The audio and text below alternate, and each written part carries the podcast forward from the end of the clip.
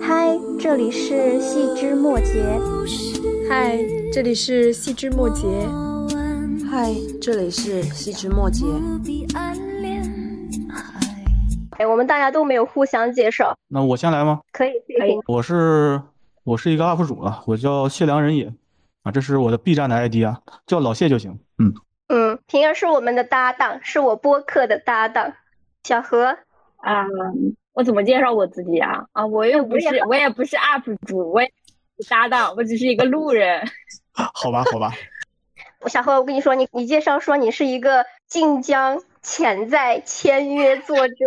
约了昨天，哎，那个老谢，你最近在哪里？你你现在是在哪个地方？我是山西运城人，就在就在家。我在四川。小何呢？我在大阪，在日本。平儿呢？我在广东。我们现在是个遍布天下，东邪西毒，南帝北丐。嗯。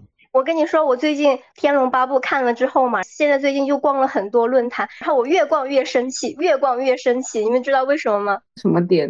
金庸不是最后把那个呃《天龙八部》那个有新修版的结局嘛，对不对？然后他把呃段誉和王语嫣分开了，然后让王语嫣和慕容复在一起。现在很多读者觉得王语嫣和慕容复更配，这是我没想到的。为什么觉得他们更配啊？我觉得这个好神奇。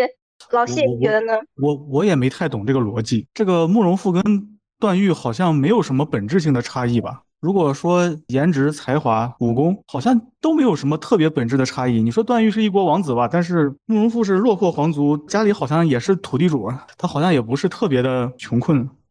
没没明白这两个人的本质差异在哪里啊？我觉得慕容复这个人，我觉得他不懂爱，你知道吗？就是金庸改结局嘛，他不是说。可能每个人都要突破那个心魔，对不对？让段誉放下这个执念。但是凭什么我们王语嫣就不能放下执念了？他还要回去和表哥在一起。他就算不和段誉在一起，他自己孤独终老，我觉得也可以啊，可以去曼陀山庄种茶花呀。就为什么一定要让他又回去和慕容复在一起？我觉得。慕容复这个人，比如说他可能是自己舅妈间接的伤害的那个人嘛，对自己的手下包不同，然后也杀害了他，就是又不忠又不孝又不义。对王语嫣，我觉得也没有那种很爱的感觉。我觉得这个人就干嘛还要让两个女生去陪着他？我觉得好奇怪，确实挺奇怪的。而且我觉得这其实是两码事儿。王语嫣喜欢谁是一方面，大家觉得他跟谁更配其实是另一回事儿。我刚才觉得咱们应该讨论的是后者吧。王语嫣喜欢谁的话，这个我觉得金庸已经写乱了，他他自己估计都不太清楚他他笔下的王语嫣喜欢谁，尤其是新修版改这么一弄一通之后，嗯，好多很多人都是一脸懵逼的，而且改的比较生硬嘛，嗯，改的不咋地。我感觉好像你对这个他们俩的感情是那个态度是有变化的，以前你对这个结局可能觉得还满意，后来你好像觉得也不太行，为什么？以前我觉得段誉可能喜欢玉相多一点，就是他可能喜欢的并不是王语嫣的，就这个具体的人吧，就他可能是因为这张脸，然后喜欢上了这个壳子，就对他本人其实是没有什么太深的执念的，所以最后结尾放下来就放下了。你给王语嫣加一点缺点啊，我也可以理解。但是后来是可能是年纪大了吧，这个想法又有点变化，就觉得就是你喜欢一个人的话，一定是喜欢他某一个点吗？我觉得也不至于吧。就比如说有一个人，我我挺喜欢他的，后来他救了我，那我跟他在一起就纯是为了报恩吗？或者纯是因为喜欢他吗？我觉得这两者之间不矛盾嘛，他们是可以共存的。就让我想到一个问题，我小时候我可能比较喜欢慕婉清。就是我觉得她很有个性，王语嫣可能在很多读者心中，或者是影视剧的观众里面，都觉得她是一个，她虽然漂亮，好像不是一个很有个性的人。但长大之后，我又重新看那个零三版的《天龙八部》嘛，然后我就觉得，其实我能够看出来王语嫣和那个段誉的感情。很多人说那个段誉比较舔狗啊，但是我不觉得。其实，比如他想跟着慕容复他们一一行人同路啊什么的，是因为王语嫣并没有明确的表示拒绝。比如说，可能慕容复不想让段誉和他们待在一起，但是王语嫣是一个比较接纳的态度。如果王语嫣拒绝的话，段誉是不会跟着他的。我觉得这个不算舔狗吧，就是在对方可以接纳和容忍的那个条件之下，我觉得段誉和他在一起，然后表达自己的喜欢，是一个很好的一个表达爱的方式啊。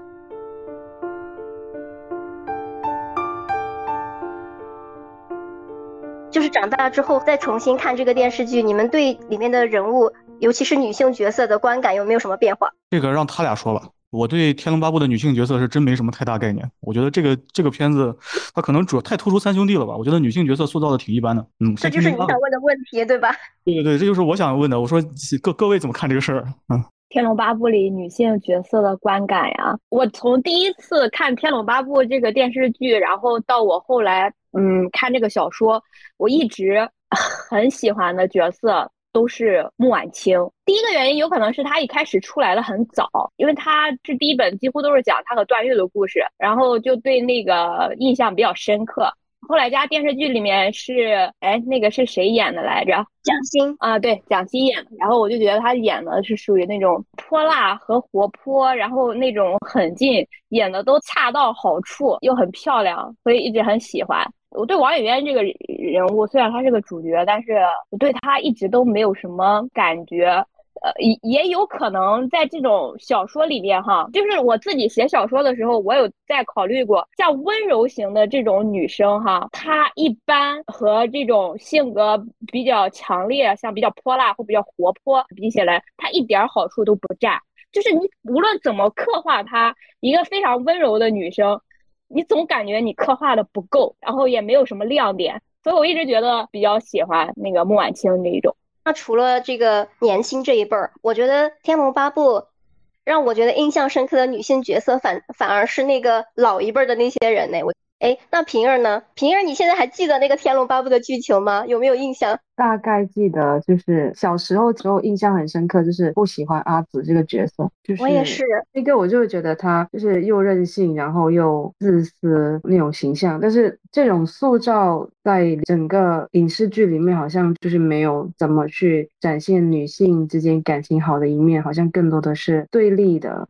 哎，是哎，我觉得你这个点说的很好，就是那种女性同盟很少，对吧？女性友谊也很少，哎，有吗？但是阿阿朱和阿碧他们俩人算比较好的女女性关系了，有比较算，但是并没有很大的刻画呀，就是他们俩只是一起出现而已，但是没有刻画他们的感情，没有琢磨。我我也不太喜欢阿紫，尤其是书里面他第一次遇见虚竹的时候，在人家碗里就放肉，我当时真是觉得哇，这个女的无语了。那除了这个女性角色以外，比如说。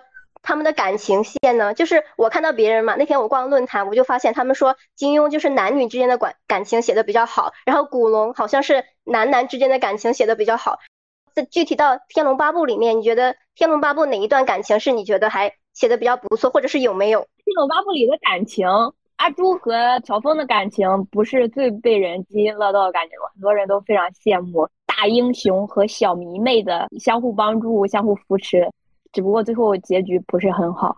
老谢，你不是问这个问题吗？就是金庸在这个剧里面对于感情戏的刻画，然后我就在想，我想半天没想出来，我就最后想到关于感情，他讲的比较好的一个点是段正淳去殉情。哎，我觉得这一点好像是我印象比较深刻的感情的戏份，就是他能够做到这个程度，然后也很一以贯之的贯彻他的一个感情的哲学，或者是人生的生活方式。你觉得呢？我对段正淳这个角色没什么概念，但是听三位这么一说，我感觉我的直觉应该还是没什么太大的问题的。这个《天龙八部》他对感情戏的描写啊，确实差那点意思。然后我刚才其实听三位说了半天啊，我有一个小疑问啊，就是一个是提到了木婉清，一个是提到了阿紫，对吧？就这两个角色好像跟金庸传统塑造的这个女主角都不太一样，就她们都属于那种自我意识比较强的。因为金庸的想做金庸的女主啊，一般情况下要有一个，呃非常重要的素质，就是善解人意啊。基本他们都是能够，不能说无条件吧，至少是能够，大多数情况下都是要为男主考虑的。但是这这样这样的人物，在在女生眼里是不是就稍微差点意思呀？这不就是一个阿朱的人设吗？就是我不知道，我不知道三位在看其他金庸作品的时候有没有类似的感受啊？就不管是黄蓉也好，还是任盈也好，就他们好像都是这类角色，你们觉得呢？但是我觉得，我觉得黄蓉是一个也很有自己自我意识的人哎，然后又很古灵精怪，她不完全是温柔吧？呃嗯，也对。哎，那我想问你，比如说你刚刚听我们分析，你说确实这个《天龙八部》金庸金庸在感情戏这一块没有刻画的很好，那你是和什么作为对比呢？你是觉得？他有刻画的更好的，或者是哪个更让你印象深刻的吗？让我印象比较深刻的这个金庸作品的感情戏啊，大概有这么三本吧。一个是《倚天屠龙记》，我觉得《倚天屠龙记》这几个女性角色刻画的都还不错。然后再有就是《笑傲江湖》和那个《飞狐外传》。具体的是怎么刻画的？举举一个例子吧，就是先就说倚天吧。就《倚天屠龙记》是大家讨论话题度比较高的一点，就是呃赵赵周之争嘛，对吧？赵敏和周芷若两个人的有有的战赵，有的战周，然后经常两家会开撕。然后张无忌处在中间，是一个无助可怜的这么一个一个状态吧，就是他对感情是比较被动。经常是需要别人来推着走的，我觉得这个就很符合一些金庸。按照金庸自己的话来说，就张无忌像是我们身边的一个朋友吧，他不是一个好领袖，是一个好朋友。我觉得这个其实形容他在感情这方面可能是最准确的，因为现实生活中确实是很容易出现这种人。就在你在遇到一个就好几个人都喜欢你的时候，你其实是不一定能看得清自己的。内心的，但是武侠世界它有一个好处，就是武侠武侠世界的角色他会经历很多我们常人经历不到的东西，那患难见真情嘛，就是时间长了以后他就能看明白自己的内心了。但是我们大多数人可能都，如果遇到张无忌这种情况吧，就很难做出一些正确的判断，可能有的时候稀里糊涂的就跟周芷若结婚了啊，这都是很有可能的。你觉得一个感情好像它没有那么简单就可以确定，它中间有犹豫、有徘徊，然后有纠结。有各种各样的复杂的感觉在里面，对吧？对，相比之下，其他其他书里边的男主、女主啊，或者说是一些次要角色啊，他们定情定的有点快，我觉得就不太有有点失真，有点失真，有点理想化。这跟我刚刚以前的一个观点很类似，就是我觉得在《天龙八部》里面，好像那个感情，除了阿朱和乔峰有一段时间的相处，我觉得其他好像都是很一见钟情式的感情，就没有过渡。比如说孟姑和虚竹也是，然后呃段誉对王语嫣也是，然后包括其他几个妹妹对段誉也是，就是一个很一见钟情似的，他没有一个感情发展的过程。因为长得帅呀，是的，也也没毛病。那虚竹呢？虚竹是因为什么？虚竹是因为有主角光环，可能。就是我不知道你们小时候看最印象深刻的场景是什么。肯定是邵氏山和杏子林吧，就这两场吧。我觉得邵氏山的武戏和杏子林的文戏是我个人觉得小小说里面最精彩的两段。杏子林这一段，就很多人其实他们的这个印象都停留在萧峰如何被冤枉上，但是我真的是觉得萧峰在前面那段平息丐帮内讧，哎，那个处理的非常非常好啊，有各种大量的这个心理上的描写，以及一些明争暗斗啊。他作为一个被蒙在鼓里的人，怎么去分析这个局势？这几个长老谁是主谋啊？谁是帮凶啊？谁是值得争取的人啊？他都能盘算的清清楚楚，最后就差一点点，他就把这个危机给化解了。就我感觉还是非常非常精彩的。少室山之战呢，它是大家公认的一个比较喜欢的段落嘛，它就是一个矛盾的集合。金庸把前面铺垫的矛盾在这里集中的爆发了一下，但是有个小问题就是他后面这个收的有点仓促啊，他需要一个机械降神来帮他解决所有难题，这个稍微差点意思吧。嗯，我这一次重看，我印象深刻的反而不是我们小时候看到的这些东西，就是一个很大的名场面什么的。我这一次重看，我印象深刻的场景反而是那个聚贤庄之前，他要喝那个断义酒，你知道吗？嗯，就是我以前没有发现有这个场景，但是我这一次看的时候，我觉得那个乔峰和天下英雄要彻底决裂，然后变成敌人之前，他们要先拿出酒来，然后一起干一杯。你想挑战我的人，你先来和我喝这个有点绝交酒的这个感觉，然后我们再开始打架。我觉得这个设计很妙，然后又很又很动人。我觉得以前都没有注意到有这个。这个情节的刻画，哎，哎，小何呢？你印象深刻的场景是什么？我印象最深刻的场景，第一个肯定也是少室山的那一场戏，尤其是我还很喜欢，呃，那场戏之前不是那个虚竹和鸠摩智打架的那一场，嗯，我也很喜欢，因为还是虚竹这个人有工具人的嫌疑，但是我还是蛮喜欢虚竹这个角色的，就是那种傻傻的，最后。开了挂的那种，还是蛮喜欢的。然后其次就是，我还喜欢他们去西夏国的那个路上，去竞选 西夏国驸马的那个路上发生的一些事情，我觉得也那场戏也挺好的。就在西夏国问他们人生最快乐的事情是在哪里？那个场景我也很喜欢，我大概就选这两个。我小时候对这个征婚印象也很深刻，而且他那个刻画的氛围也很神秘，就是黑漆漆的，对吧？是的，而且我我觉得那场戏里面，你知道我喜欢虚竹，所以虚竹在那场戏里面得到了真爱，我还是蛮开心的。哎，关键是你为什么喜欢虚竹呢？当然我也喜欢段誉，但是还还是很喜欢那种傻傻的人，后来开挂这种反差感，很喜欢。哎，所以你觉得这两个角色有什么很鲜明的差异吗？我我没有说那个虚竹工具人，我只是觉得好像他们俩的人设没有分得很开。虚竹和段誉的差别呀。我感觉虚竹和段誉在人设上，段誉他更符合一个比较完美的男性主角的形象，尤其是从我觉得不管是从男性的角度来说，还是女性读者的角度来说，他都是一个比较吸引人，然后比较完美，是我觉得是比较完美的一个男性角色，因为又有钱又有权，长得又帅，武功又好，家世又好。就好像把很多非常完美的俗世身上的很多的那些标准都安排在了他身上，他就在这些每一个点都非常的完美。但是虚竹相对来说，其实你就不太能觉得他是一个就是什么都拥有的这样一个男主啊。他从小在少林寺长大，就没有什么东西啊，而且还傻傻的、憨憨的，然后最后也练就了非常厉害的武功，也是开了挂，练就了非常厉害的武功。就会可能这种反差感就会更大一点，更大一点的话，从我的角度来说，就会更吸引我一些，更爽，看着更爽。是的，也许就投射到他身上，会不会我这种对吧？一开始平平凡凡的人，某一天也开挂了。但是像段誉这种，只能是我连想也不敢想的事情了。一开局什么都有的这种人设，哎，我觉得一个很妙的点，你知道是什么吗？就是小时候我们看一些文学作品或者影视作品，我们会带入里面的女性角色，但是现在长大之后，咱就不这么拘束了，是不是？咱就带入主角，就是不管他是男女，就是以前可能会觉得说。你带入女性角色，然后你想找一个什么样的这样的男朋友啊？但现在长大了，我们我也觉得，我如果我带入的话，我也不会带入里面的女性角色，我也会在这三个里面选一个。然后我特想当段誉。是的，我也是现在一般看小说，即使是男频的小说，我也会带入主角的角色。这个角度，一般不太会只带入女主的这个角色里面。那小时候会带入女主比较多。小时候我就像我就带入穆婉清比较多一点。干嘛？你想像她这么调皮，然后有一点点狠毒的那种感觉吗？对呀，然后还得到了里面什么都有的一个公子哥的喜爱，多好呀！初吻都献给他了。但是我觉得穆婉清和段誉，我不知道你们是什么感觉哈。我觉得他们俩的感情不是很水到渠成啊。我老是觉得段誉是被逼的，就不管是他答应要娶穆婉清，是被那个南海恶神逼的，穆那个穆婉清把他的面罩拿下来嘛，然后给段誉看到，或者是他们俩要进行下一步的时候，也是被那个大恶人关在那个食物里。就是我觉得他们的每一步。都是别人逼的，并不是真的有那个感情。我有些时候会怀疑段誉真的喜欢穆婉清吗？啊，这你要这么说的话，好像是有一点，是有一点，每一步都像是嗯有在逼迫他的感觉。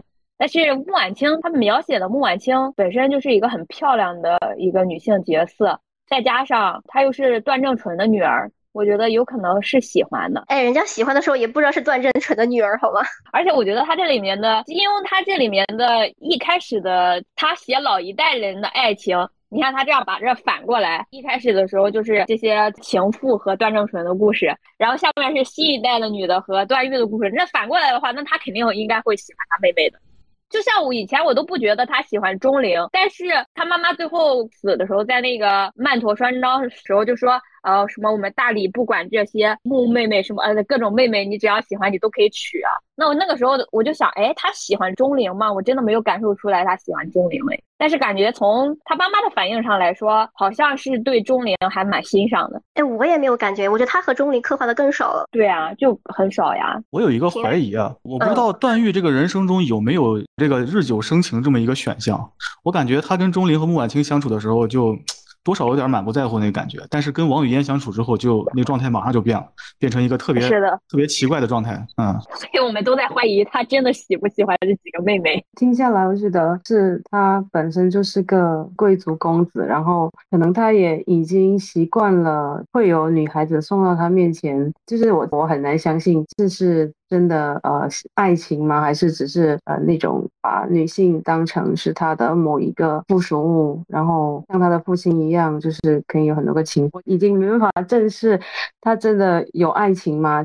这个问题就就取决于咱们对爱是怎么定义的。但是我觉得在这几段感情里面，因为那些女孩子就比较主动嘛，就相对来说，然后段誉是一个比较互动型的角色，他对每个人都很好，然后又很体贴，嘴又甜，然后还要去舍命相救，就是其实他对每一个人都好，你很难，就是我懂你的意思，你很难说他是不是对某一个人就更特殊。嗯，对，就包括像刚老谢说，他对王语嫣就不太一样，但是又感觉王语嫣又有点他一开始那个神仙姐姐那个光环在吗？我也觉得应该是对王语嫣有光环在。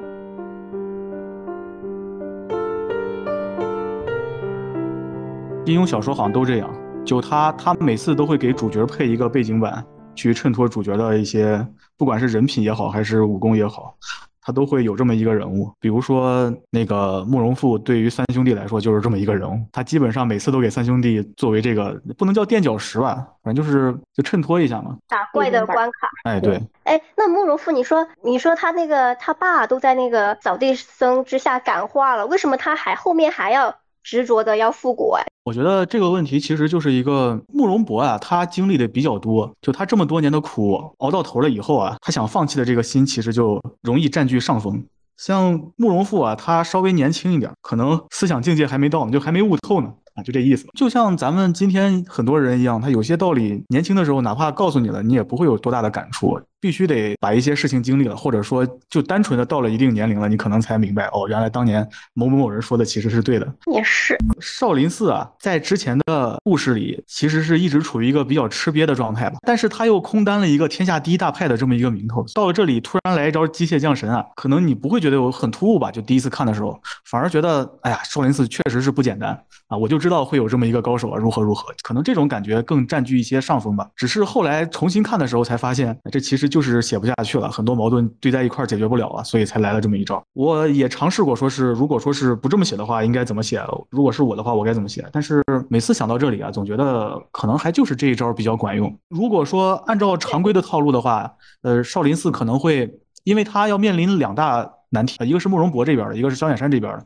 那最好的方式就是让他俩同归于尽。如果你不能连慕容复和萧峰一块搞死的话，那这个问题等于是没有解决，他他这个仇恨还是会一代一代的往下传的。所以最好的解决方式就是悬一点，找一个能碾碾压一切的这么一个人物，强行的去把它抹平了。除此之外，可能真的就很难解决的彻底吧。那个扫地僧的意思主要是不想让他们，比如说一代一代的把这个恩怨传递下去，对吧？嗯，我的意思是啊，就是如果是慕容博跟萧远山两个人同归于尽啊，这个方案看似解决了少林的问题，但其实书里面铺垫的矛盾它是没有解决的，就等于说慕容复和萧峰他们两个人的心结依旧是没有解开啊，一个是为了复国大业如何如何，一个是对于自己的父母的这个身世啊，或者说是仇恨啊，他依旧是没有一个放下的窗口吧。慕容复还好点，他毕竟不是主角嘛，但是萧峰这个问题是一定要解决的，就感觉有点虎头蛇尾吧。如果真这么写的话，哎，为什么如果他们俩同归？于进了，这个萧峰的这个没有出口呢？因为这样的话，他的父亲其实就是，呀，我不知道该怎么说。那突然你你这么一问的话，好像也是哈。就咱得先弄清楚他的诉求是什么，比如说他就想找到自己的杀母仇人，或者是自己，比如说什么养父母的仇人啊，或者什么的。然后养父母这后面他知道是自己的亲生父亲杀的嘛，然后那这一个恩怨就不管了，那就剩下了杀母之仇。那杀母之仇就是可能慕容博是一个最原始的一个凶手。那如果他们俩都同归于尽了，他还有什么别的诉求呢？你说的也有道理。就是如果说他俩同归于尽的话，那等于是萧远山死在了报仇的路上，最后仇人也死了。好像从表面上看，萧峰确实没有理由再纠结下去了。但是我不知道为什么，我刚才真的觉得，我一直以来都觉得 这个事情就跟没完了一样。可能是你觉得解决的太轻易了。嗯，有道理吧？你们有什么好的办法解决这个问题？我也没想到哎，但是我觉得他用一个绝对的权利来化解这个恩怨。我觉得他违背了一些金庸金庸小说的一些想挑战的东西。那我觉得金庸是一个还蛮反权威的人，对吧？然后比如说有一些很正派的人或者是一些机构都是挺邪恶的，所以一个主角他会想要反抗，会想要和他抗争，不畏强权的去出头，然后表现自己的男子汉气概或者是一种江湖义气、一种侠气。但是如果你最后解决矛盾的方式是一个用一个绝对武力值高的人。来解决，那他们其实是在这个强权下面是臣服的，就是还是畏惧这个强权，畏惧这个最高的武力值。最后我们化解了恩怨，我觉得他这个就和他想表现的那种侠义之气是有一点点相矛盾的。嗯，是有点。我觉得如果你从这种形式上来看，他。应该算是用一个更高级别的工的人，然后拥有更高权这种绝对权利来帮助解决他们两家族的这种恩怨。但是如果从本质的话，这个扫地僧，如果你给他贴上邪恶或者是正义的标签的话，你会觉得他是一个坏人还是一个好人？我觉得对于绝对权力或者是至高武力的的人来说，我觉得他其实是可以可正可坏的，只不过金庸在这里把他用用作一个正途而已。但是如果一个至高武力的人，他是一个反派，那不就很危险吗？因为我觉得在《倚天屠龙记》里面，最后屠师大会的那三个呃老和尚呀，看着那个谢逊的三个老和尚呀，其实也算是绝对权力的代表。但是在金庸的他的两部作品里面，他的这种绝对权力都是让佛家的人、让少林寺的人去当的。一个想法就是，这个绝对的权力是想让他有一个正面的那种意义在，说他不是一个恶恶的那种绝对权力来解决这个问题。我觉得在金庸的心里面，佛教还有少林寺这个派别，它有很高的一地位，也有很高的一个意义。包括佛教，它对俗世啊。对我们生活苦难这种让人的解脱的这种教义，可能让金庸对佛家还有对少林寺，他赋予了更多的意意义在。所以每次出现这种事情嘛，他们都是让少林寺啊，或者是用佛学来点化他们。他虽然是至高权力，但是也是一种至善啊，我是这么想的啊。你的意思是，虽然绝对权力它可能是好，可能是坏，但是金庸把它用在好的方面，对吧？对。这样来点化的话就没有问题了呀。但当然，就是你说的那个角度也有道理。金庸他个人来说算是一个比较反对权威的人，但是他在小说里面很多的时候还是会借用一种绝对权力来解决一些恩怨啊，或者是来解决一些问题，也可能是他矛盾的一个点。我在看那个扫地僧那个场景的时候，我也发现这个问题，就是比如说他说那个慕容博和萧远山有内伤，对吧？然后有内伤，然后我当时在想，如果你受伤了，你应该去找那个薛神医来治病。但是他后来的处理方式就是让那个扫地僧给他们灌输武功啊，或者是用那个佛家去修养什么的。我觉得他他现在这个病啊，他都不只是那种物理上的病了，我觉得他可能指的就是心病。他这个心病想用心药医，他最后找出来的这个心药就是佛，就是少林寺。是的，因为你。当一切什么都没有了，都不助你相了的时候，你就他可能就会解决这个心病了。佛教真的有这么大的作用吗？哎，这你可是一个过来人。我觉得是有的，我觉得是有的。但是如果讲出来的话，就有传教的嫌疑，你知道吗？因为你你知道，无论是你信仰什么教派，他们总会有一个环节，就是需要你讲一下你最近遇到什么事情啊，然后有什么神迹呀。然后能吸引更多的人入教吗？我好奇的点是，我看的时候我就觉得他为什么要这样选择？就是我觉得在金庸的那个构想里面，就一个人的武力值，他不能只靠招式，对吧？他得有内功，他的那个内功好像就是一些。佛教的一些典籍，比如说他说那个他指责萧远山和那个慕容博说他们在呃藏书阁里偷东西偷书的时候，他只会看那些招式，他忽略的那种内功的修炼。我觉得他好像就是觉得天下成大事的这种武功高手都得要有一定的，不管是佛教也好，或者很基础的知识的一些层面的修养，你才能够在此之上学到一些武功。就是他其实是有这个基础的设定在的。他为什么要把佛作为一个解决方案？这也是我想问的。就是像小何，因为咱俩是大学室友嘛，所以你从大学开始的时候，我就记得你以前喜欢看那个六祖坛经，对吧？嗯，然后后来现在你去日本读研啊什么的，然后你如果遇到不开心的事情，你也会，比如说你看《金刚经》，就是你为什么也选择这个作为一个情绪的一个解决方案呢？因为我有心病的时候，觉得生活太苦了。我觉得那个困难，那个困难不只是眼前的一件事情，比如说它不只是失恋一件事情，或者是你考研失败的一件事情，它是由此引发的一系列的事情。比如我失恋了，如何解决我失恋之后的自我否定？如何解决我在之前我恋爱的时候？有很多非常不切实际的想法，或者是有很多幻想。我幻想那个时候，我幻想和我前男友以后会怎么怎么样。比如说，我们会有一个非常完美的家庭，会有会生非常聪明的小孩儿，然后会在亲戚朋友里面获得非常多的好的评价，让亲戚朋友都羡慕你。再比如说，考研失败的时候，他不仅仅是考研失败，你会想，那你的家庭会对你有什么样的评价？那你的朋友又会对你有什么样的评价？是不是我考研失败了之后，那我就是个失败的人了？然后周围的人都会贬低我呀？你会有各种各样的担心。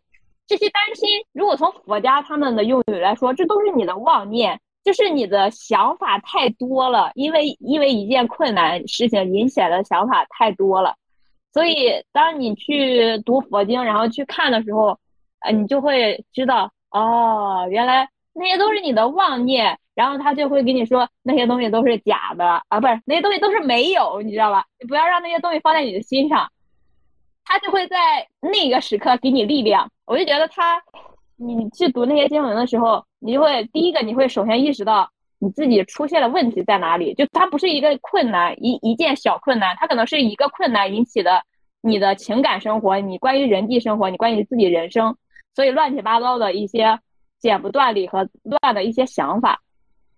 然后他就告诉你，你这妄想太多了。然后第二个，他就会告诉你你要怎么办。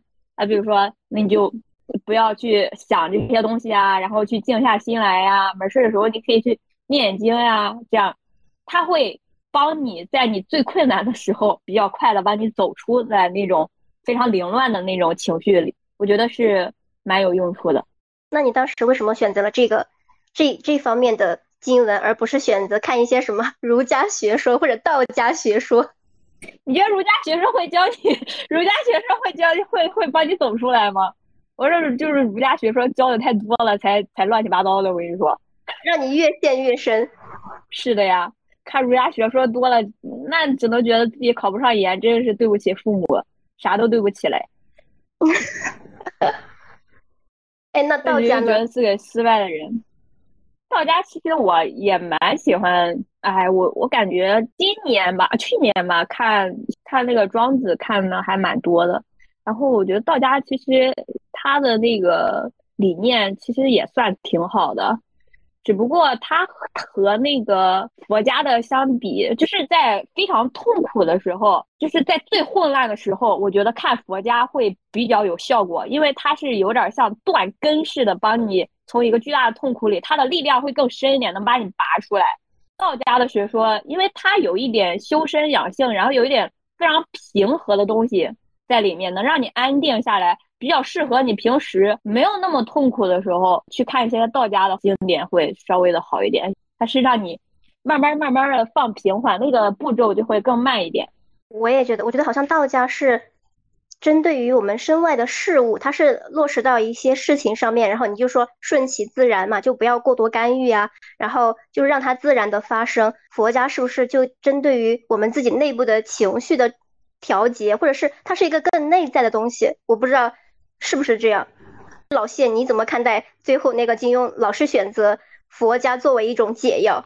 我其实对这个没什么太大的感觉，而且我甚至在怀疑这个。观点到底是不是正确的？在我看来，金庸他就就以《天龙八部》来说吧，《天龙八部》虽然是一个佛味很浓的一个小说啊，但是他这个结局好像在我看来也并没有跟佛教沾上太大的关系吧。萧峰他他的这个行为啊，更像是一种自我救赎，或者说是一种自我解脱啊之类的。这个好像很多宗教都有类似的都有类似的观点吧。基督教他们不是也说，呃，一个人生下来就是有原罪的吗？他需要用自己的这辈子去赎罪啊，如何如何。像萧峰，他的身份就其实就是他的原罪，然后他最后也确实是死在了这个问题上，死在了这个民族斗争的这个第一线。我觉得很多人说萧峰是一个希腊式的希腊悲剧式的一个角色，我觉得还挺有道理的。至于说他这个角色有没有跟佛教有没有什么关系，我是真没看出来。哎，我为什么会有想到这个问题？我是觉得这里面的一些人物，你想要感化他，好像就是让他出家，你知道吗？就比如说那个萧远山和慕容博，以及那个丁春秋，最后都是让他们。在少林寺里面修行，我就有这个感觉，就是好像最后的解决方案就是让他们潜心于佛教的一些学说，或者是去修行，然后在少林寺里面清修，让他们放下他的那个恶念啊，什么什么之类的，好像他们就走入了这样的一个解决的方式的途径。嗯，是有这方面的，这个主要是跟当时的这个时代背景有关吧，因为金庸选了一个佛教盛行的时代嘛。就是在当时，东亚各国的主流信仰都是佛教，不管是辽还是西夏，还是大理、吐蕃，甚至金庸没有不怎么提到的高丽，他都是信佛教，都是以佛教为主流信仰，所以这可能影响了金庸吧。所以你的意思是，他可能不是一种哲学上的判断，而是一种可能时代背景、一种一种文化气氛的影响。呃，我是这么觉得。我们先前提到那个杏子林啊，呃，少室山之类的嘛。然后我就发现它的那个源头是段正淳的那个私情，如果不是段正淳和那个康敏有一腿，后面也不会产生这么大的蝴蝶效应，就不会有呃杏子林，然后也不会有聚贤庄。他这个私情成为一个这么大的、这么多名场面的一个导火索，就是金庸他作为一个写作者，肯定是在选取我要怎么展现，就是我要选什么东西来作为那只蝴蝶去引起一个江湖的一个波动。他为什么就最后落点在于儿女私情上面？小何，你作为一个创作者，你先说啊。这种我说一句创作者不太理性的话哈，就是你刚才说我写小说的时候会要想用怎样一个剧情来开展下面去铺下面的剧情。以我个人写作的经历来说，有时候我的一个就是开头的一个剧情去引起下面的是非常随意的想起来的一个剧情，它有时候不是经过我深思熟虑去想的。就是突然想到的一个剧情，然后从这个角度写，下面可以铺垫的开，那我就会确定这个角度。所以它有可能不是一个理性的过程，是一个非常突然的一个过程。这是我想说的第一个。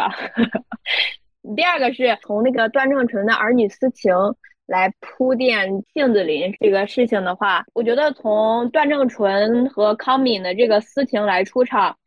有可能是要牵把下面的阿朱和阿紫他们两个人的一些故事给牵出来，顺便牵出阿朱和萧峰的故事，所以他需要出场一下。因为我感觉段正淳他出场的次数不是很高，但是他只要每次出场就会拉出一个女儿出来，或者是拉出一小段关于段誉的事情出来，接下来就是到最后那一部分。在曼陀山庄那部分，就把他段誉的整个身世给拉出来嘛。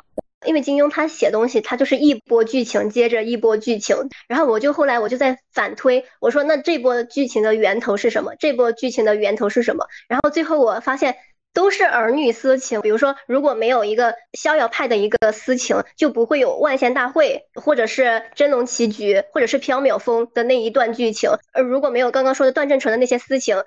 也没有那个曼陀山庄最后的身世的揭秘，然后也没有刚刚我中间说的那些呃杏子林揭开萧峰身世啊，然后我就在想金庸为什么要这样写？是不是金庸觉得感情是很重要的，或者是很有力量的，它能够产生很大的动力，作为一个很强的动力去推动一个事情的发展，他会这样处理吗？所以我才有这个好奇。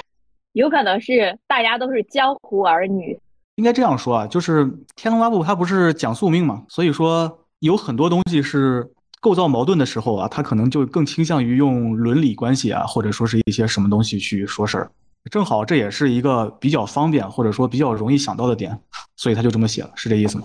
哎，对啊，为什么宿命论跟就是为什么展现宿命更好的方式是伦理关系啊，或者是情感关系？因为因为因为一个人就是他的学识啊，或者武功啊，或者甚至他的阶级啊，都是可以通过奋斗去改变的。但是他的他他爹是谁？这个好像很难通过奋斗去改变。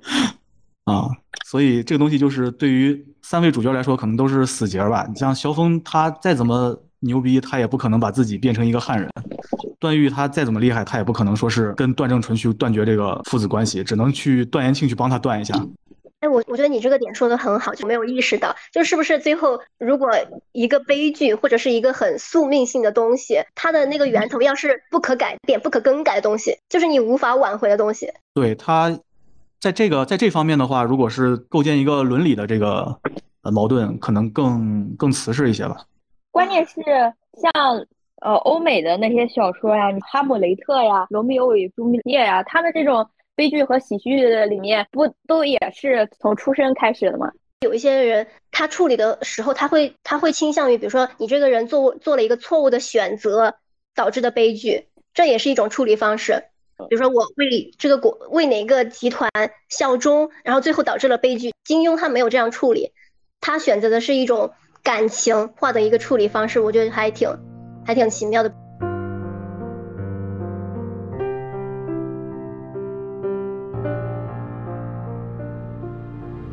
就是通俗文学啊，它一般都是它的目的就是让人看的比较爽，或者说是有共情，我是这么觉得的。就它一般不会去给你一个特别经得起推敲的这么一个剧情，大多数小说都是这样的。它的目的是调动你的情绪，让你跟着书中的人物去一起喜怒哀乐，或者说是怎么着也好，或者是单纯的就是虐菜啊爽一把也好，它大概是这么一个目的，就很少能看到在逻辑上特别立得住的小说。所以拿这个东西对于一般作品来说，确实是要求稍微高了一点。但是金庸的话就还好，他的作品一般还是讲逻辑的，只是偶尔不讲逻辑罢了。可以这么说，是因为在《天龙八部》之后的故事里，确实存在很多有点强行为之的一些东西吧。它可以算是一个缺点，但只要他的优点写的盖过了他的缺点，他这个缺点就不太会被人注意到。然后至于说是人物和逻辑，它是不是一个冲突的东西？还是一个相辅相成的东西，我是没怎么考虑过的。那人物是怎么刻画的呢？就是你的意思是，他可以通过有点点断片儿的逻辑去体现一个人物，是不是？嗯，对，就是我觉得塑造人物啊，首先是优缺点嘛，这是不管是小说中的人物还是现实中的人物，这都是大家比较容易关注到的东西。然后他的能力、他的品德、他的一些小的癖好。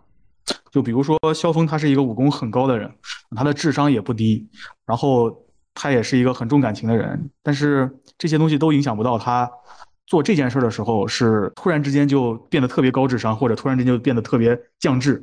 我觉得这个应该都是不影响的，我是这么认为。小何在人物刻画方面有有没有什么心得？因为我现在看一个东西，我的视角其实也是写作者的视角，就是我我就会想他为什么要这么写，然后他有什么转变。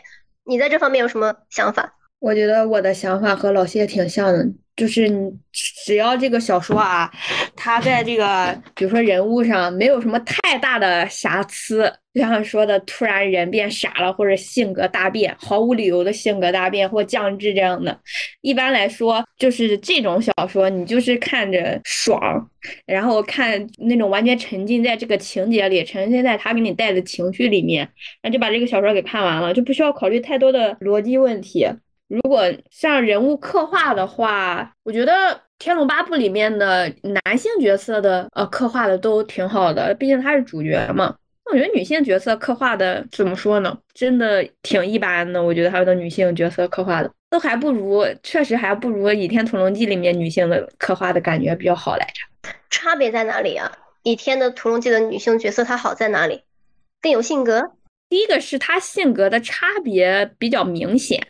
然后嘞，第二个就是他借用张无忌的口吻，明确表达出来了他对不同女性是一种什么样的感觉，或者是哪一种爱，或者是哪一种喜欢。这样子的话，你就能够明显的感觉出来，呃，男主和不一样的女主他们在有这个角色互动的时候，他们两人之间到底是什么样的感情。但因为《天龙八部》里面表达的不是很清晰，你就感觉不到这些女性角色有多立体。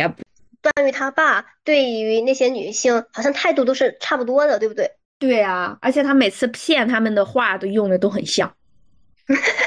我心里只有你，你在我心里就是怎么怎么样的，就是这样的呀，就说这些。说那可能展现的方法不一样啊，比如说在《倚天屠龙记》里面，你觉得可能是他通过侧面描写，对吧？通过张无忌的一一个片面、一个角度、一个视角去展现那个女性的性格。那万一金庸在那个《天龙八部》里面，他就直接描写了，比如说他直接表现穆婉清是有一点点刁蛮的，然后王语嫣是聪慧的，然后那个钟灵是可爱的，就是他可能是直接描写，他不通过不需要通过段誉的口吻去展现呀。那你就不清楚段誉到底对这些女生有什么感情差别了呀？也是，他在《倚天屠龙记》里也写的时候，每个人物刻画的也很清晰啊，然后把他和主角之间的关系、感情关系刻画的也清晰啊。最后一个问题，慕容复，大家不是都说他很容易？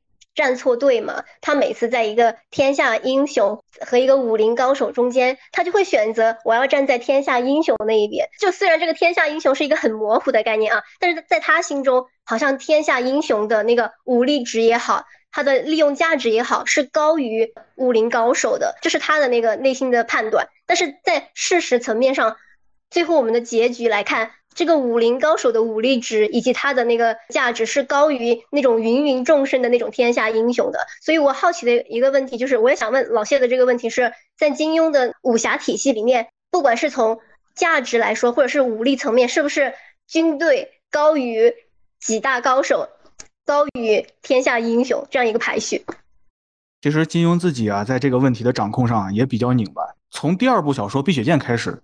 就就是这样的，《碧血剑》里面有一个非常重要的一个桥段，就这个小说其实看的人不多，一般很多人都认为这是金庸最差的一部作品。但是这里面有一个非常重要的桥段，就是袁承志领着一伙江湖中人，然后把军队给反杀了。虽然说在杀的过程中有很多做的不到位的地方，但是从这里就有很多人得出一个结论，就是说武林中人如果哪怕是不经训练的话，也是有可能打败军队的。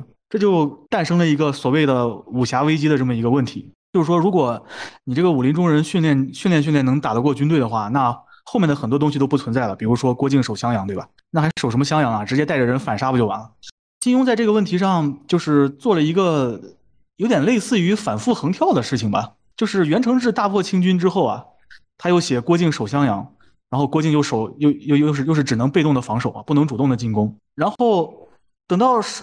守的差不多了以后，再往后写倚天，然后又是朱元璋领着一帮武林中人去打元朝，好像又能打过了。打过了之后呢，到这个《天龙八部》算是一个僵持的这么一个成分吧，就是武林中人对军队的影响是有的，但是没那么大。所以我觉得最后就是金庸找到了一个貌似平衡的这么一个点吧，算是把这个问题给忽悠过去了。其实他并没有解决，就是武林中人该怎么跟正常人去对打的这么一个逻辑。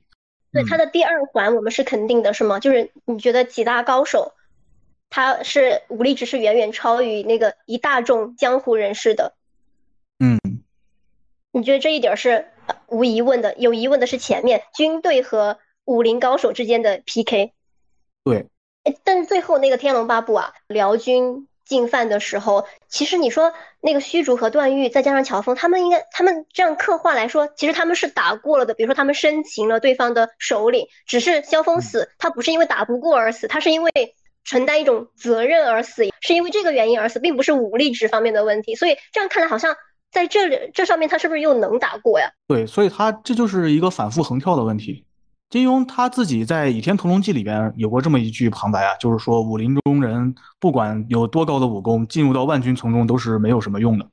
但是他有些小说啊，就打破了这个铁律啊，不管是虚竹断玉生擒对方的皇帝，还是杨过直接杀死对方的皇帝，都是在万军丛中如入无人之境的，就很难解决这个问题吧。理论上，就是之前有个人说啊，理论上郭靖守了襄阳十几年嘛，他这十几年的话。每天杀一个蒙古军官，那蒙古的军官已经杀的差不多，就能杀的差不多了，就完全不需要打就赢了。这就是一个武侠小说的作者需要考虑的一个问题吧？就你不能把这个东西写的太拉了，但是也不能把这东西写的过太过分啊。所以那个下意识里面，我觉得是不是金庸也默认，其实军队好像他的那个威力更大一些？对。这个东西只能说战斗力这个东西，它就只有在剧情需要的时候，它会适当的去调整一下。需要这需要这个时候军队厉害一点，军队这时候就厉害一点；不需要的话，军队这时候就没什么用了。金庸在采访里面说，他说，呃，武侠小说它重点不在武，而在于侠。那你们怎么理解“侠”这个字的含义？是侠气吗？那侠气指的是什么呢？心中的某种原则嘛，就不是。